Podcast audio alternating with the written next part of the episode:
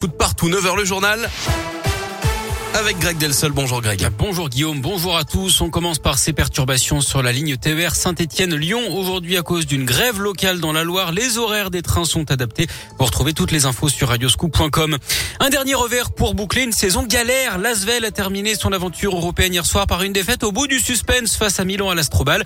Score final 80-81 pour cette ultime journée d'Euroleague. Et à la clé, un bilan clairement décevant. Gaëtan Barallon. Oui, un bilan moins bon que ces deux dernières saisons. 8 victoires pour 20 défaites. L'Asvel termine même avec le pire bilan à égalité avec les Lituaniens de Kaunas sur 15 équipes engagées, 15 seulement puisque les trois formations russes ont été exclues juste après le début du conflit en Ukraine. Nouveau rebondissement d'une saison très particulière. Saison qui a vu l'Asvel réaliser pourtant son meilleur départ depuis son retour en Euroleague il y a trois ans. Six victoires et seulement deux défaites sur les huit premiers matchs, sauf que la machine s'est enrayée entre Covid, blessures et contre-performance. Un seul succès en huit rencontres sur la fin d'année 2021 et même huit revers consécutifs entre fin janvier et fin mars. Malgré tout, l'Asvel s'est encore offert quelques succès de prestige pour le retour du public cette saison à l'Astrobal, que ce soit face au CSK Moscou, encore l'EFS Istanbul, le tenant du titre. Maigre consolation en attendant des jours meilleurs. Le club de Tony Parker a le temps de construire avec sa licence permanente désormais et l'arrivée de l'Arena et ses 12 000 places à Dessine près de l'OL Stadium, ce sera pour fin 2023. Et autre déception pour l'Asvel cette saison, l'élimination en quart de finale de Coupe de France, mais il reste encore un titre à défendre, celui de champion de France avec un déplacement à Orléans dès demain après-midi à 15h20.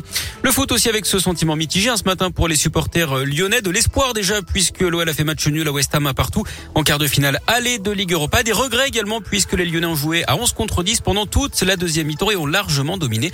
L'OL qui remet le couvert en championnat des dimanches à 19h à Strasbourg. Le mystère demeure après le meurtre d'une adolescente de 12 ans mercredi soir à Villeurbanne. Son meurtrier présumé, un voisin de la famille de 74 ans, s'est suicidé. D'après le progrès, c'est sa compagne qui a fait la terrible découverte. Quand elle est entrée dans l'appartement, la collégienne gisait sans vie dans la baignoire.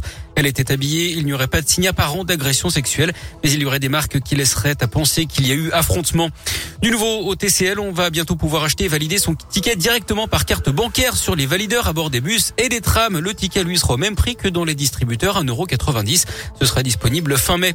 À l'étranger, la Russie suspendue du Conseil des droits de l'homme des Nations Unies hier. Moscou qui a reconnu des pertes importantes en Ukraine sans donner de chiffres. Et le dernier bilan officiel fin mars faisait état de 1351 morts et 3825 blessés côté russe. Ce matin, Emmanuel Macron lui a expliqué que la Russie allait concentrer ses attaques sur la région du Donbass pour une victoire le 9 mai. C'est la date anniversaire de la signature de la capitulation allemande face aux Russes en 1945.